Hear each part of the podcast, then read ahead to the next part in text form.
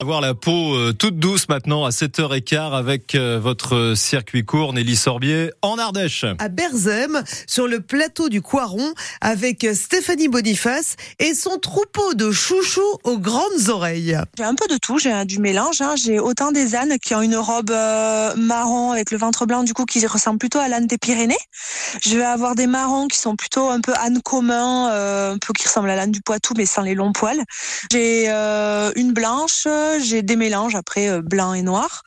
Et euh, j'en ai pas mal et de plus en plus qui tendent de plus vers l'âne gris de Provence. ça nous fait un joli troupeau tout ça. Ah oui, une vingtaine d'ânes. Alors Stéphanie a acquis ses premiers débuts 2017. Elle a commencé par trois ânes et puis au fil des années, prise par l'amour de ses grandes oreilles, elle a constitué ce joli troupeau et pris son statut agricole d'éleveuse d'ânes en 2020. Aujourd'hui, chez Caminane, chacun a sa place. J'ai les mâles castrés et les femelles qui sont faits pour la rando de courte ou de longue distance, ça dépend. Il y, en a vraiment qui sont aptes à la longue randonnée. D'autres, donc plutôt les retraités qui vont maintenant, je les mets plutôt à la petite balade à la journée ou à la demi-journée.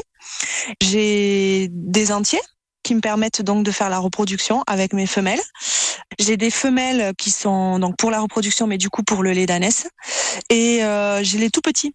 Jusqu'à maintenant, les petits qui naissaient, je les ai gardés pour pouvoir renouveler mon troupeau et agrandir mon troupeau. Les prochains, du coup, ben les petits mâles, je commencerai à les vendre. Ah, donc je les éduque pour pouvoir être euh, menés sur une ferme comme il faut. Et euh, j'ai aussi des grands ânes pour des travaux, par exemple, si l'accès difficile ou s'il y a des paysans qui ont besoin pour les châtaignes. Enfin bon, voilà, pour euh, différentes activités où on a besoin de l'âne pour pouvoir porter. Mmh. Quoi. Une vraie société d'ânes, en fait. Exactement. Et pour tout vous dire, Stéphanie a commencé en étant éducatrice à l'environnement, et ah. notamment donc avec les ânes. Et puis petit à petit, elle a développé ses activités. D'ailleurs, aujourd'hui, parmi les dernières se trouve la cosmétique. Pendant euh, le sevrage d'un petit, j'ai commencé à traire une ânesse.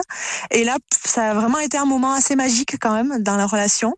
Je me suis dit, mais euh, waouh, en fait, euh, c'est pas compliqué. Parce qu'en fait, moi, ce qui me ralentissait, c'était le fait de prendre le lait par rapport au petit. En discutant un peu dans le réseau et avec des âniers qui font ça aussi, il se trouve que hum, c'est l'ânesse qui commande ce qu'elle me donne. C'est pas moi qui décide en fait de quand la traite s'arrête. Ça se fait naturellement. Il y a une cellule dans le cerveau qui fait que ça dit, ben non, en fait là c'est bon, le reste c'est pour mon petit. Et puis final d'avoir compris, d'avoir tenté l'expérience euh, avec cette ânesse, je me suis dit, mais c'est possible. Euh, ben maintenant je vais pouvoir euh, lancer l'activité de cosmétique. Et donc aujourd'hui, Stéphanie traite ses ânesses, congèle leur lait et le confie à un laboratoire qu'il transforme en savon, crème visage, lait corporel, shampoing liquide et shampoing solide. Lait d'ânesse qui est un concentré de propriété, Nelly. Ah oui, il est très nourrissant, riche en vitamines, minéraux, oligo-éléments, très bon pour euh, la peau. D'ailleurs, certains l'utilisent pour calmer hein, leurs problèmes de peau. Mhm. Ce qui est sûr, c'est que cela nourrit également Stéphanie, euh, qui navigue de rêve en rêve avec Cézanne. Un rêve de gosse. Quand j'étais gamine, j'ai une tante qui avait euh, une ânesse et euh, j'allais souvent en vacances là-bas.